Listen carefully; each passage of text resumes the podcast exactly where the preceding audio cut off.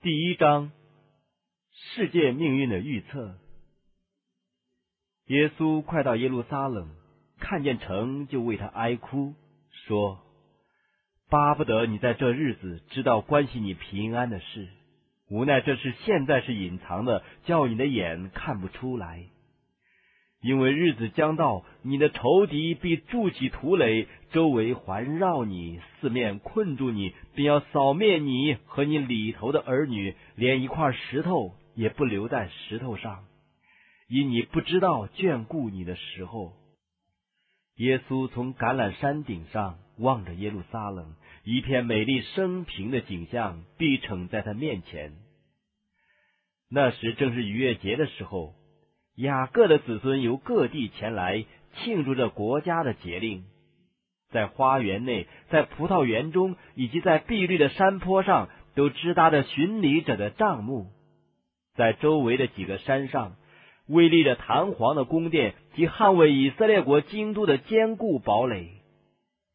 西安的女子似乎是自豪的说：“我做了皇后的位，绝不至于悲哀。”又显出可爱的样子，自以为要得天上的恩宠，正如古时皇家乐队所唱的歌词：“西安山，大君王的城，在北面居高华美，为全地所喜悦。”在这里可完全看到那庄严伟大的圣殿，夕阳的余晖照耀着圣殿云石的墙壁，耀眼犹如白雪。还有那黄金的门楼和间隔，也都反射出万道金光来。当以色列的子民注视到这一幅景象的时候，谁不感到欣慰赞叹呢？但这是耶稣心中的感想，则迥然不同。当他快到耶路撒冷，看见城，就为他哀哭。在这万头攒动庆祝他凯旋进城，挥舞着棕树枝，赞美歌声山呼谷应，万口同声拥护他为王的时候，这位救世主的心却因突然的神秘的忧伤而压倒了。他是上帝的儿子，是向以色列人所应许的那一位。他的权力曾胜过死亡，并从坟墓中招出死亡的俘虏，但这时却哀哭了。况且他的忧伤并不是普通的忧伤，乃是一种非常的抑制不住的惨痛。他虽然深知自己面临的遭遇如何，但他这一场哀哭却不是为了自己。这时，克西马尼园夜已在望，那里是他将要受苦的地方。他也看见了阳门。就是历代以来一切被献的寄生所经过的门，这门也将要为他而开。届时，他必须像羊羔被牵到宰杀之地。离那里不远是独楼地，就是十字架的刑场。当基督把自己献上为赎罪祭的时候，必有大黑暗的恐怖笼罩在他所必经的路上。虽然如此。那在这欢乐时辰中给他投下悲惨忧郁的，还不是因为他想到这些情景，也不是因为他预知自己所要遭受的非人惨刑，以致他那无私的精神受到影响。他乃是为耶路撒冷城内将要遭劫的千万人民而哀哭，因为他们所要赐福拯救的人们，竟盲目无知，不肯悔改。上帝一千多年来对他选民特别眷顾与保护的历史，这时全展开在耶稣面前了。那里有摩利亚山，那有应许而生的儿子，曾在该处被捆绑在坛上，成了一个不抵抗的牺牲，作为上帝圣子被献的表号。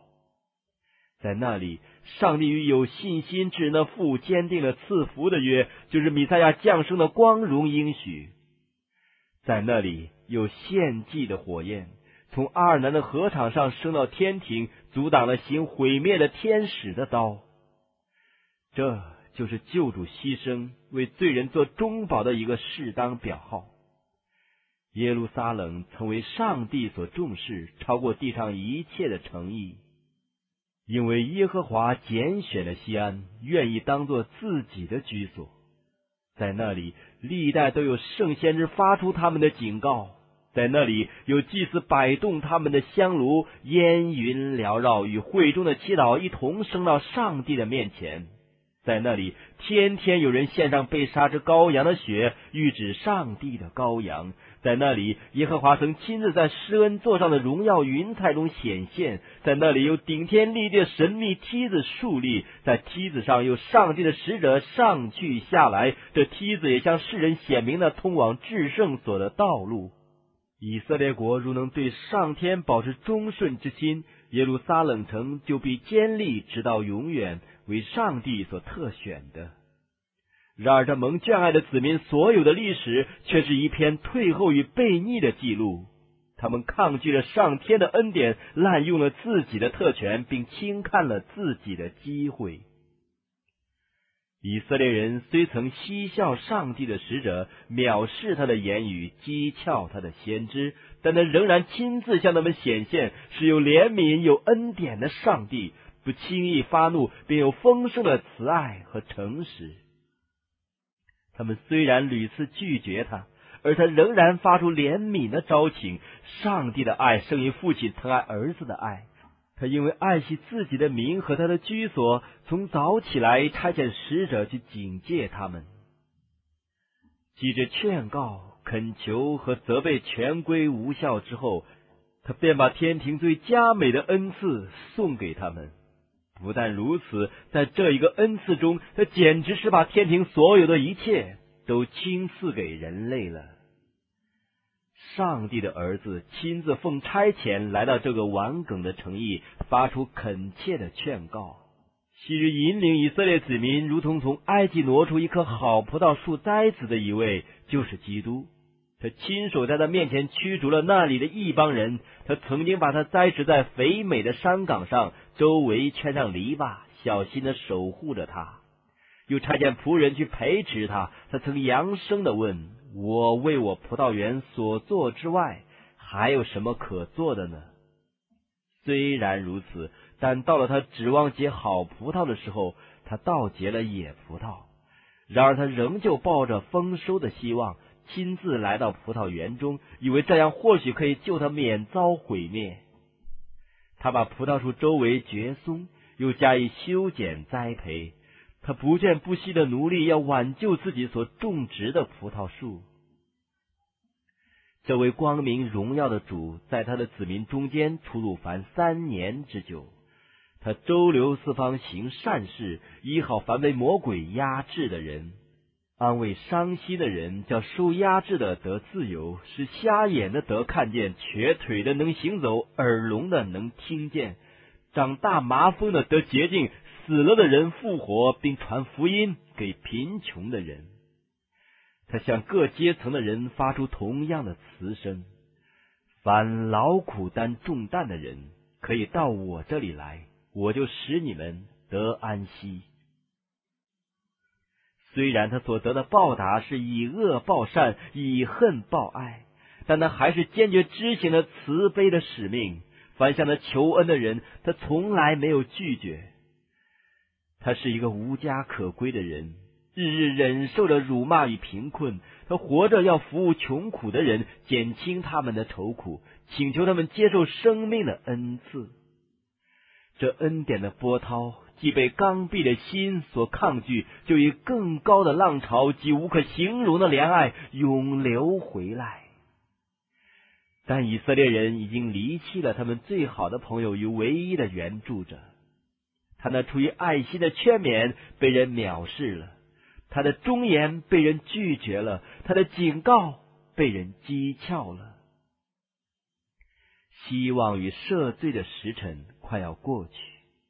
上帝久已容忍的愤怒之悲快要满意了，那历代以来被盗与叛逆所积累的凶恶乌云即将倾降在这犯罪作恶的子民头上，而那唯一能救他们脱离厄运的主却被他们轻视、侮辱、拒绝，并快要被钉在十字架上了。即使基督被挂在独楼地十字架上的时候，以色列国蒙上帝恩眷与赐福的时日。也就满了。原来就是一个人的沉沦也是莫大的不幸，因为一个人的性命比全世界的财宝还要贵重的多。何况当基督俯瞰耶路撒冷时，全城与全国的厄运都呈现在他面前。更何况这个城、这个国曾一度被上帝拣选作为他特别的产业呢？先知们曾为以色列的被盗以及他们的罪所招致的悲惨荒凉而哀哭。耶利米巴不得自己的眼为泪的泉源，以便为他百姓中被杀的人昼夜哭泣，因为耶和华的群众被掳去了。但他的慧眼不只见到数年的事，也见到历代以来的事，他所感到的该是何等的忧伤啊！他看到那行毁灭的天使拔出刀来，要攻击这久已成为耶和华居所的城邑。从橄榄山上，就是日后提多及其军队所要驻扎的地方，他望到山谷对面的神圣殿宇和回廊，在他泪眼朦胧的观察下，有凄惨的情景出现。城的四围都被敌军包围了。他听见军队出动的步伐声。他听到被围困的城中妇孺的啼泣声，他看到神圣而美丽的殿宇、宫苑与阁楼都付诸一炬，凡他莅临之地，尽都化为废墟。他又展望到未来的日子，只见这与自己立过约的子民分散到各地，像荒凉海岸上的破船一样。他看出他们今生所要遭受的报应，不过是他们在最后审判大日所要喝的愤怒之杯中的第一口苦汁而已。他神圣的怜悯、热切的爱情发出了悲哀的叹息，说：“耶路撒冷啊，耶路撒冷啊！你常杀害先知，又用石头打死那奉差遣到你这里来的人。”我多次愿意聚集你的儿女，好像母鸡把小鸡聚集在翅膀底下，只是你们不愿意。唉，你的特蒙眷爱超于万国的子民啊！巴不得你知道眷顾你的日子和关系你平安的事。我已经阻留那执行赏罚的天使，我已经呼召你们悔改，但是依然无效。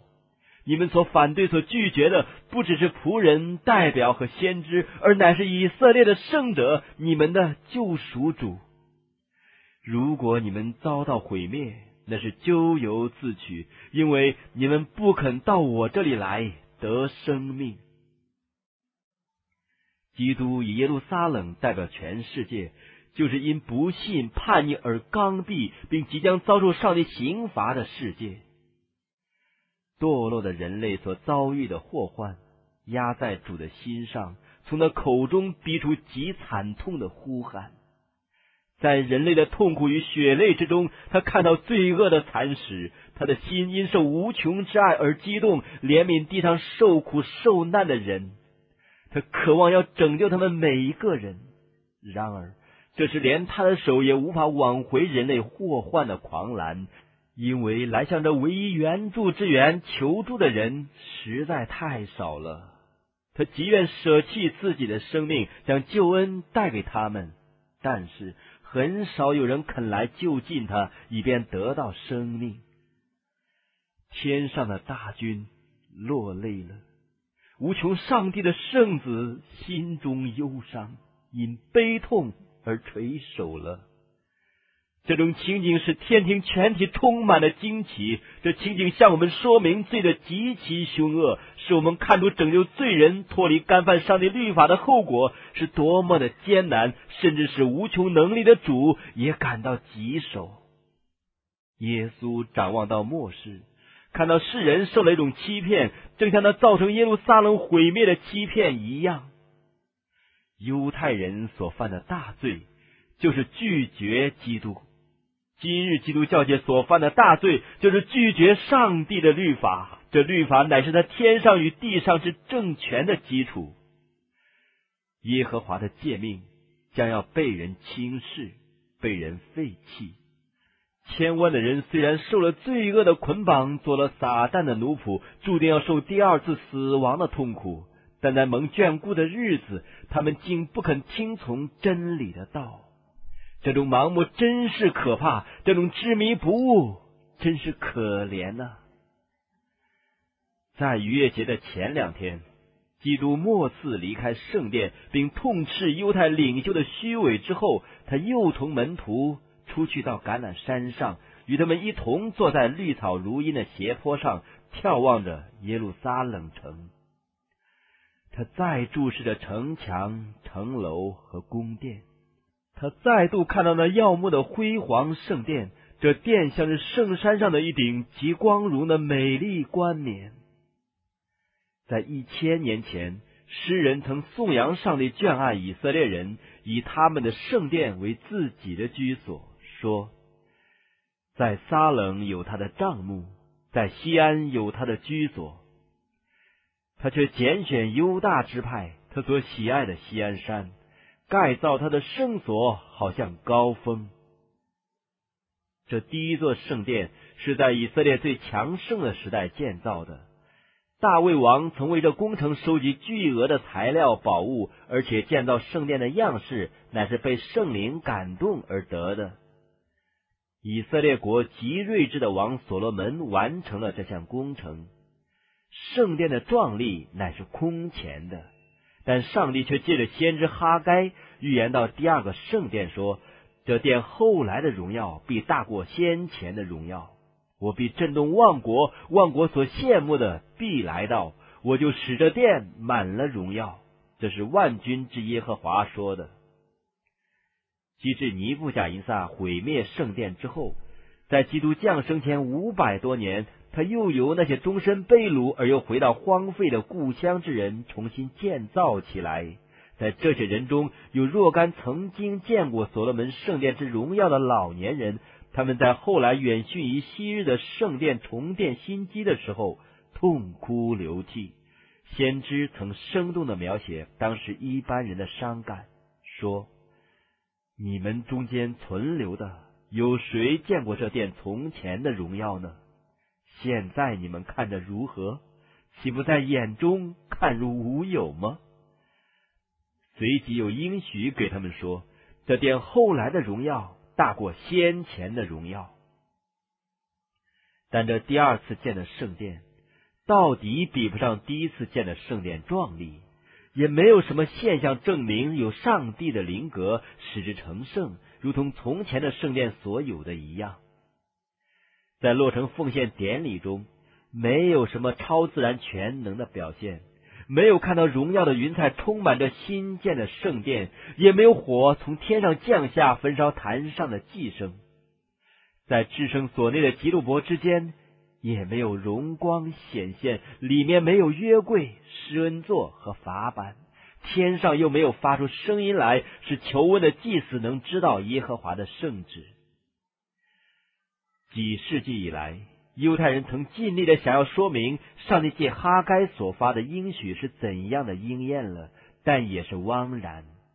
他们的教育不幸蒙蔽了他们的心，以致不明白先知之话的真意。这第二次建的圣殿。虽然没有耶和华荣耀云彩降临的光荣，却有上帝本性一切的丰盛居住在它里面的主，就是借着肉身显现的上帝亲自莅临。当拿撒勒人耶稣在圣殿的院宇中教训百姓并医治病人的时候，真可以说是万国所羡慕的莅临他的殿中了。在基督亲临圣殿这件事上。也只有在这一件事上，可以说第二个圣殿比第一个圣殿更有荣耀。但以色列人却把上天所赐的恩典弃绝了。在那一天，当这一位谦恭的教师走出圣殿的金门之时，那荣耀便永远离开这殿了。救主所说：“你们的家成为荒场，留给你们。”这话当时就应验了。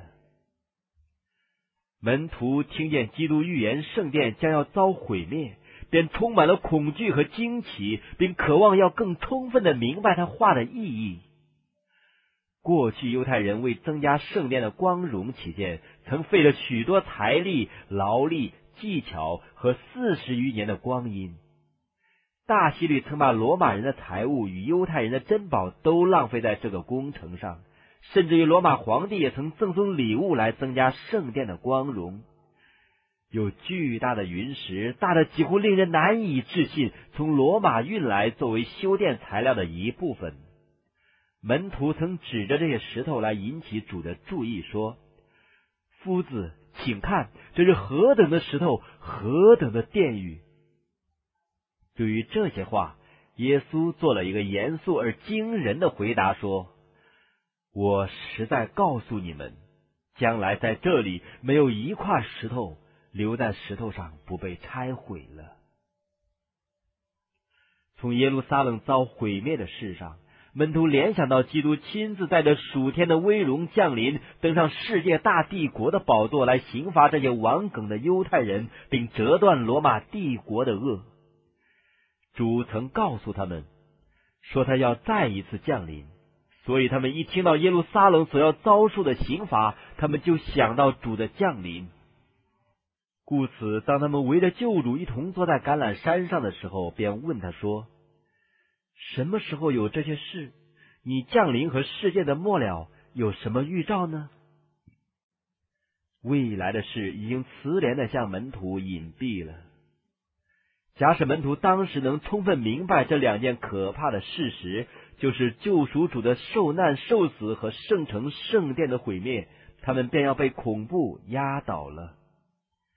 基督只向他们提及末日之前大事的概略，他的话在当时还不能充分了解，但在他的百姓需要其中的教训时，这些话的意义便要显明了。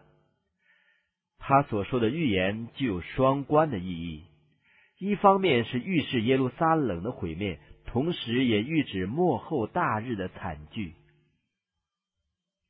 耶稣向侧耳倾听的门徒讲说：“呢，将要临到悖逆的以色列人的刑罚，尤其是因为他们拒绝弥赛亚，并把他钉在十字架上，所要临到他们的报应。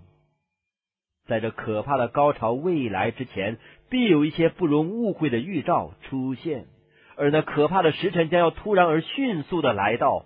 因此，就如警告他的门徒说：‘你们看见先知但以理所说的。’”那行毁坏可憎的站在圣地读着经的人需要会意。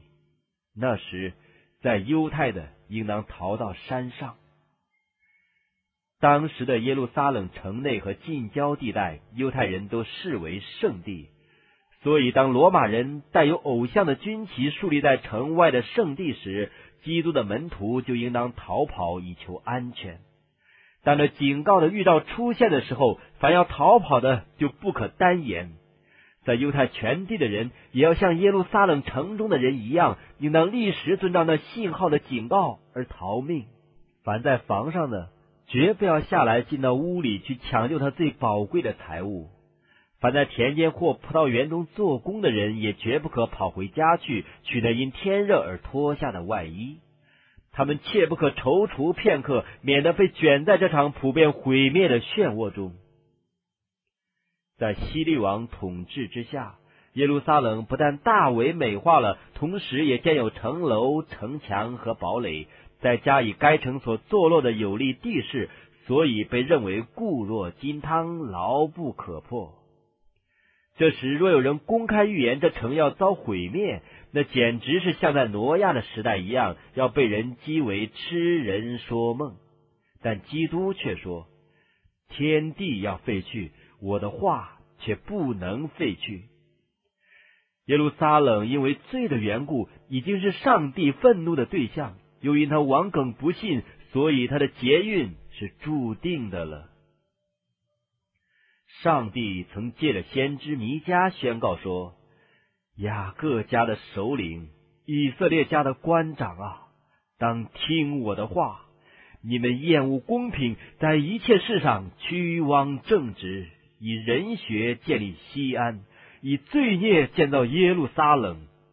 首领为贿赂行审判，祭司为雇价使训诲，先知为银钱行占卜。”他们却依赖耶和华说：“耶和华不是在我们中间吗？灾祸必不临到我们。”这些话忠实的描写到耶路撒冷居民的腐败和自以为意的情形。他们一面自称严格遵守上帝律法的条例，一面却干犯了全部律法的原则。他们恨恶基督，因为他的纯正与圣洁显明他们的不义。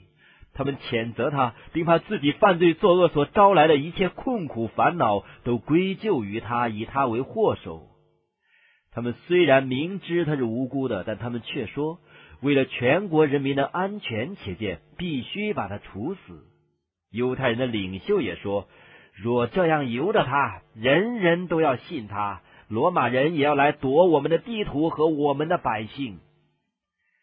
他们以为，如果牺牲基督，他们也许可以再度成为一个强盛而统一的民族。他们这样推论之后，便都同意照着大祭司的决定而行，宁可让一个人死，免得通国的灭亡。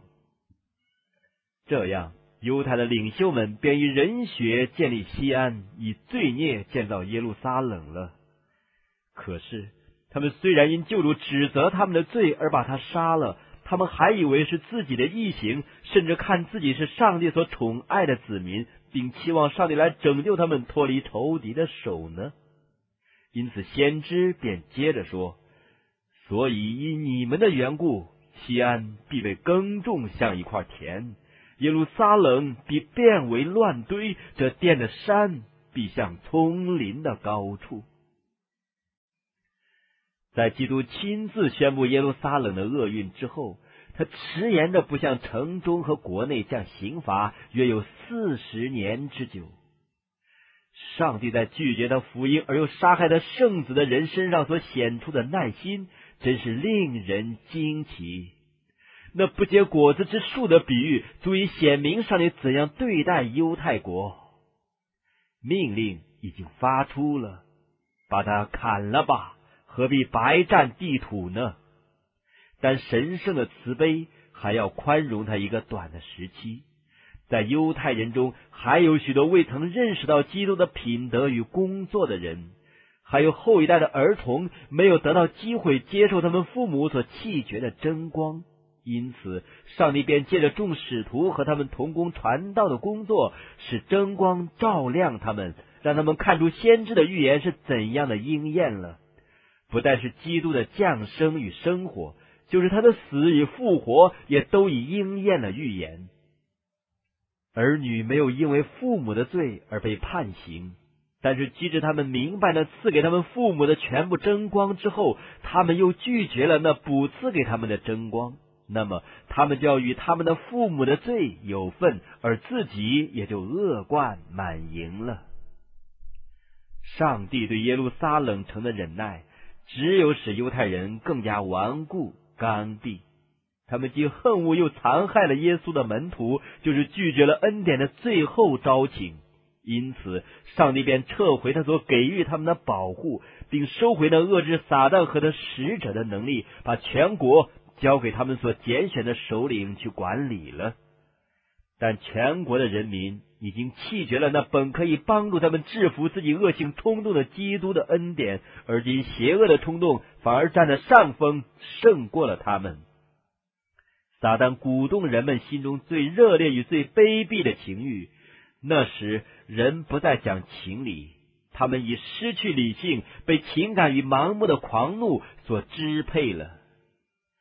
他们变成鬼魔式的残酷，在家中。在国内，在富贵贫贱的各阶层中，都是猜疑、嫉妒、仇恨、纷争、叛逆、凶杀，到处没有平安。朋友亲属彼此出卖，父母杀儿女，儿女害父母。民间的官长连自己也无自制之能，放荡无羁的情欲使他们横行霸道，无法无天。犹太人曾凭着假见证，把上帝无辜的儿子定了死罪，这使他们自己的性命也因虚假的控告而得不到保障。在他们的行动上，他们早已声明，不要在我们面前再提说以色列的圣者啊！这时，他们的愿望果然实现了，敬畏上帝的心再不拦阻他们了。撒旦已在领导着全国，国内政治宗教的最高权力都已在他的支配之下了。彼此对立的各党派的领袖有时联合起来，强烈并虐待同一个可怜的对象，但过后又彼此以武力相见，互相残杀。连圣殿的神圣性也不足以遏制他们的残酷与凶狠。有许多前来敬拜的人都在祭坛之前被杀害，圣所便被尸体所污秽了。但在盲目的亵渎的狂妄之下。这些残杀凶恶之事的煽动者，竟公然宣告说：耶路撒冷没有被毁灭的危险，因为这城乃是上帝自己的城。为了巩固自己的权力起见，他们在罗马军兵已经包围圣殿的时候，还会买假先知出来劝告说，百姓要等待从上帝而来的搭救，直到最后的一天，群众还坚信制胜者必要降下干涉。击败他们的敌人，但是以色列已经弃绝了上帝的保护，现今是得不到保障了。哀哉耶路撒冷！内讧内乱，彼此残杀，血染街市，同时有敌军攻陷了他的堡垒，杀死了他的战士。基督所说关乎耶路撒冷毁灭的预言，字字都应验了。犹太人从经验上体会到他所警告的真理：你们用什么量器量给人，也必用什么量器量给你们。有许多的实兆与骑士出现，预指灾祸与刑罚的来到。在深更半夜，有一道奇异的光芒照射在圣殿与祭坛之上。在夕阳落山的云端，出现了战车、战士聚集备战的幻象。夜间在圣所中供职的祭司们，因神秘的响声而震惊，大地震动了。随后听见群众的呼喊声：“我们快逃开吧！”巨大的东城门本是极沉重的，需要二十个人才能把它关上，还有巨大的铁栓把它稳稳的系在坚固的基石中。但在半夜的时候，竟然不假人力而自开了。有一个人在耶路撒冷城的街上走来走去，宣告呢将要临到这城的灾祸，一直传了七年之久。他日以继夜的狂放悲歌：“东方之声息，西方之声息。”四方之声息，攻击圣城圣殿之声息，攻击新郎和新妇之声息，攻击万民之声息。这个怪人曾被捕入狱，遭受鞭打，但他的口中却不出怨言。他对于所受羞辱和虐待的回答只是：祸灾耶路撒冷！祸灾其中的居民，他警告的呼声没有停止，直到他在自己所预言的灾祸中被杀的那日。在耶路撒冷的毁灭中，没有一个基督徒遭害。基督早已向他的门徒发出警告，所以凡相信他话的人都警醒等候他所应许的兆头。耶稣说。你们看见耶路撒冷被兵围困，就可知道他成荒场的日子近了。那时，在犹太的应当逃到山上，在城里的应当出来。在雪提亚统帅罗马军兵围城之后，正在有利于即刻进攻的时候，他们却出人不意的突然解围了。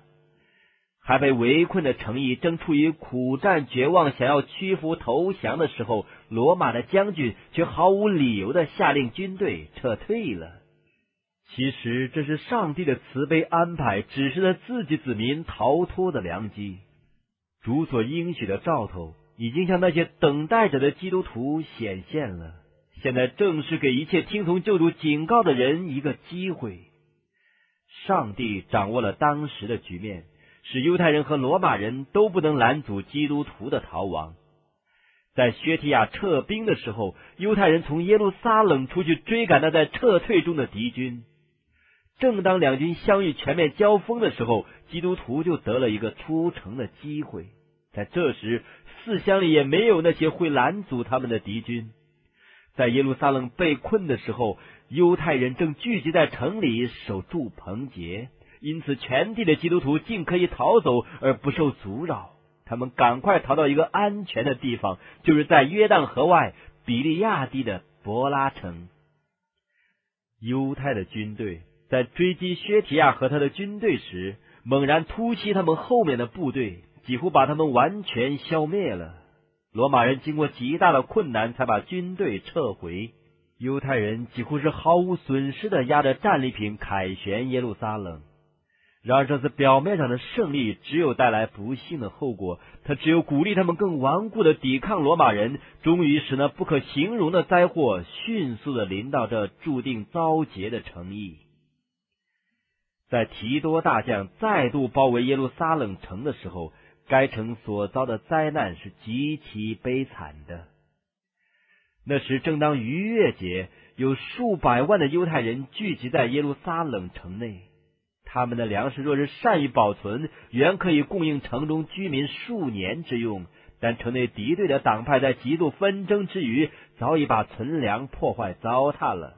现在饥荒的种种惨剧都演出来了：一升小麦售价一塔连德。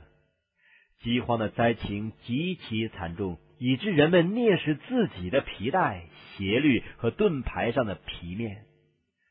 许多人在夜间偷出城外，采取野草。虽然有很多人被敌军捉去用惨刑处死，即使能有人安然回来，但他们那冒极大危险所得来的一点东西，却往往又被人抢夺去了。当时有权的人使用极残酷的考刑，迫使困疲欲死的平民交出他们所藏的最后一点食物，而且这样的惨事往往是少数衣食温饱的人所为，意在囤积以备后用。千万的人因饥荒和瘟疫而死亡，人的情感似乎已经消磨无余，丈夫抢妻子的，妻子抢丈夫的。儿女从他们年老的父母口中抢取食物，先知所发的问题，妇人焉能忘记的吃奶的婴孩。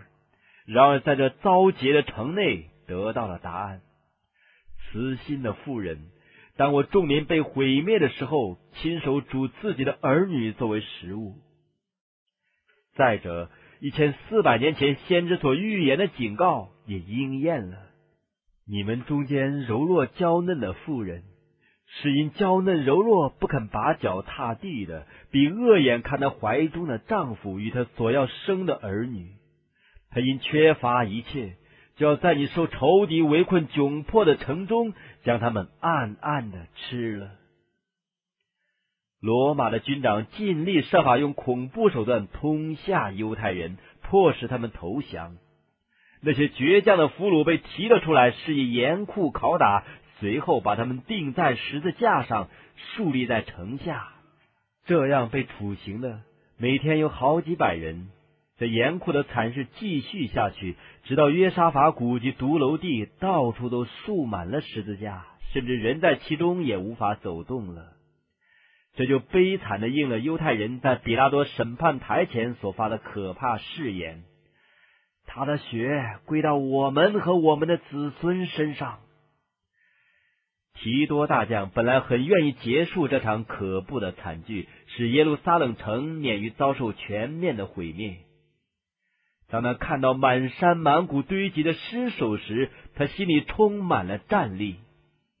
他从橄榄山顶上遥望那壮丽的圣殿，欣赏的出神了，于是便发出命令。不许他的部下动圣殿的一块石头。在他试图攻入这坚城之前，他曾向犹太的首领们发出一个极恳切的劝告，叫他们不要逼他在圣地内杀人流血。如果他们肯出城，在另一个地方交锋，罗马人便不会侵犯圣殿的神圣。约瑟夫也曾亲自发出一个极动人的请求，劝他们投降，以便救自己的性命、诚意和敬拜之所。但他们却以苦毒的咒骂回答他。当那最后一个调停人站在他们面前发出恳劝的时候，他们竟用标枪头刺他。犹太人已经拒绝了上帝儿子的请求，所以这时的劝勉与忠告，只有使他们更加坚决顽抗到底。提多为保全圣殿所做的奴隶，终归徒然。那位比他更伟大的主已经宣布过了，在那里并没有一块石头留在石头上。犹太领袖们的盲目顽梗，以及围城之中所有可憎的罪恶，煽起了罗马人的憎厌与愤怒。最后，提多便决定要猛攻圣殿，将它占领。虽然如此，他还是定了主意，无论如何要尽量保护圣殿免遭毁灭。然而，他的命令竟被漠视了。在他夜里回到营帐休息之时，犹太人从圣殿中突然冲出，袭击外面的阵地。在这次作战中，有一个兵士将一个火把丢进了圣殿廊前的一扇门内。于是，圣所四围的香柏木厢房立刻着火了。后来，提多赶到那里，有许多的军长和士兵跟着他。他命令士兵去救火，但都置若罔闻。这些兵丁在愤怒之下，纷纷将火把丢进那接连的圣殿的房间内。然后，他们用刀剑杀戮许多在圣殿中避难的犹太人。从圣殿的台阶上。鲜血像河水一样流了下来，成千上万的犹太人被杀了。人们听见一阵阵的大叫声，比交战杀伐的声音更为响亮，说：“以加伯！”意思就是荣耀离开以色列了。提多无法制止士兵的狂怒。便同手下的几个官兵一齐进入圣殿，观看这神圣建筑的内部。殿中的辉煌景色使他们惊讶不已。这时火焰还没有烧尽圣所，于是他便做最后的奴隶，要挽救这殿。他一跃而出，再吩咐兵士防止大火的蔓延。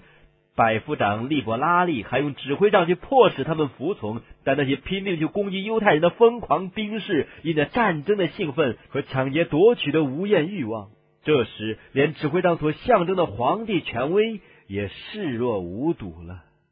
兵士看见周围每一样物件都发出金光，在熊熊的烈火中光耀夺目，他们以为圣殿内必是藏有无数的财宝。有一个士兵趁人不防备。把一个烧着的火把塞进殿门的枢纽里，全部建筑在一刹那间便燃烧起来了。怒烟和烈火迫使那几个军官退出圣殿，于是这座壮丽高大的建筑物只好任其遭劫。这场大灾在罗马人看来是一件骇人听闻的惨事，而在犹太人看来又怎样呢？圣城所坐落的整个山头，像一座火山一样四面着火，房屋轰然一声，一座一座的倒塌了，被卷入烈火，吞没无疑。香柏木的屋顶成了一片火焰，镀金的间隔看上去好像烧红的大铁锥一样，城楼上的火焰与烟云直升天空。临近的山头映得通红，照出黑暗中的人群正在恐怖焦急中注视着这一场大劫。在上城的城墙上与高处站着许多人，有的脸上露出失望、苦恼，面无血色；有的显出有仇难报的怒容。罗马兵丁跑来跑去的呐喊声，倒在烈火中之叛徒的哀鸣声，大火焚烧的怒吼声和梁柱倒塌的轰隆声。混成一片，四面山谷中的回声响应着站在高处之人的尖锐叫嚣，连成一带，回应着哭泣嚎啕的声音。饥饿垂毙的人们重新鼓起残余的一点力量，发出痛苦绝望的哀鸣。城内的屠杀比外面所见到的情景更惨。男女老少、叛徒、祭司，以及顽抗的和求情的，都一律在这场不分青红皂白的大屠杀中被砍倒了。被杀之人的数目远超过杀人者的数目，军兵只好在死人堆里爬上爬下，进行着杀灭的工作。在圣殿被毁之后，不久全城就陷落于罗马人的手中。犹太的领袖们放弃了他们那些牢不可破的堡垒。提多大将进去占领的时候，发现堡垒都是空的。他惊异的望着这些防御工事，并宣称这是上帝将城交在他手中，因为这样雄伟的堡垒远非任何猛烈的武器所能攻陷。结果，全城和圣殿都被夷为平地，连根基也被挖出来了。至于圣所坐落的地基，也被耕种，像一块田一样。自从被围直到这场大屠杀为止，死亡的人数。凡一百余万，剩下的人都被掳去了，或被卖为奴，或被带到罗马，用以增加胜利者凯旋的光荣。也有的人被带到圆形戏场，投在野兽群中。此外，还有一些人则分散在世界各地，成为无家可归的流浪者。犹太人已经为自己筑了镣铐，并为自己盛满了愤怒之杯。这全国所遭遇的毁灭，以及此后在困苦流离中所受的一切祸患，都不过是他们亲手所撒之种的收获而已。先知说：“以色列啊，你自取败坏，你是因自己的罪孽跌倒了。他们所受的灾难，往往被人看为是上帝所直接判决的刑罚。”那个大欺骗者正在利用人的这种看法来掩饰他自己的工作。犹太人因为顽固的拒绝了上帝的慈爱与恩典，所以上帝又撤回他保护的手，撒旦便可任情的管理他们了。在耶路撒冷遭毁灭的巨灾浩劫中，就可见撒旦在那些服从他管理之人身上所施用的毒辣手段了。我们因为享受所赐的平安与保护。真不知欠了基督多少的债。那是人类不是完全屈服于撒旦权下的，乃是上帝约束撒旦的能力。上帝的慈悲与忍耐，常遏制那恶者残忍恶毒的权势。这就是世上悖逆与忘恩之徒所应该感谢上帝的地方。但何时人越过了上帝忍耐的限度，他就要把约束的能力撤回。上帝并不以执行审判者的姿态看待罪人，他只是让那些拒绝他恩典的人自食其果。人每次拒绝一线光明，轻忽或忽略一道警告，放纵一次情欲，干犯上帝的一条律法，就是撒了一粒种子，后来必要得到收获，毫粒不爽。上帝的灵若是一直被罪人拒绝，最后只好从他身上收回。此后，这人就再没有能力控制自己心中的邪情恶欲，也没有保障可以脱离撒旦的凶恶与仇恨了。对于一切轻忽上帝恩典的邀请，并抗拒上帝慈悲恳劝的人，耶路撒冷的毁灭乃是一个可畏而严肃的警告。再没有什么能比这个警告更确切的说明上帝对于罪恶的憎恨和有罪的人所必受的刑罚了。救主所说有关耶路撒冷遭受刑罚的预言，将要应验在另一件事上。对于这件事，耶路撒冷的凄凉荒废，只可算是一个隐约的预表。从这蒙拣选之城的厄运上，我们可以看出这个拒绝上帝恩典并践踏他律法的世界所必遭受的灭亡。大地在这犯罪作恶的数千年中，证明了人类不幸的记录是幽暗的。人心在思考中厌倦了，思想也疲惫了。世人拒绝上天权威的结果，真是一系列的可怕。虽然如此，但那有关将来之事的启示，却提供一幕比这更为忧郁的景象。这以往的记录：骚扰、相争、革命、战士在乱杀之间所穿戴的盔甲，并那滚在雪中的衣服等等。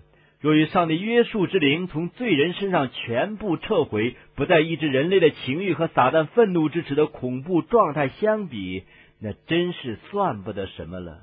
到那时，世人就要看到从来未曾见过的事，就是撒旦统治的最后结果。但在那日子，正如耶路撒冷遭毁灭的时候一样，上帝的子民，就是一切在生命册上记名的，必蒙拯救。基督已经宣告，他要第二次降临，召集他忠心的百姓。那时，地上的万族都要哀哭，他们要看见人子有能力、有大荣耀，驾着天上的云降临。他要差遣使者，用号筒的大声，将他的选民从四方，从天这边到天那边，都招聚了来。那时，那些不顺从福音的人，要被他口中的气所灭绝。并被他降临的荣光所废掉，像古时的以色列人一样，恶人要自取灭亡，他们要被自己的罪孽所绊倒。他们因了罪恶的生活，使自己与上帝不能相容。他们的天性因罪恶而极其卑劣，以致上帝荣耀的显现对他们竟成了毁灭的烈火。但愿人人惊醒，免得疏忽基督所给予他们的教训。他曾警告门徒说，耶路撒冷城要遭毁灭，又给了他们一个预兆，使他们知道毁灭何时临近，以便逃命。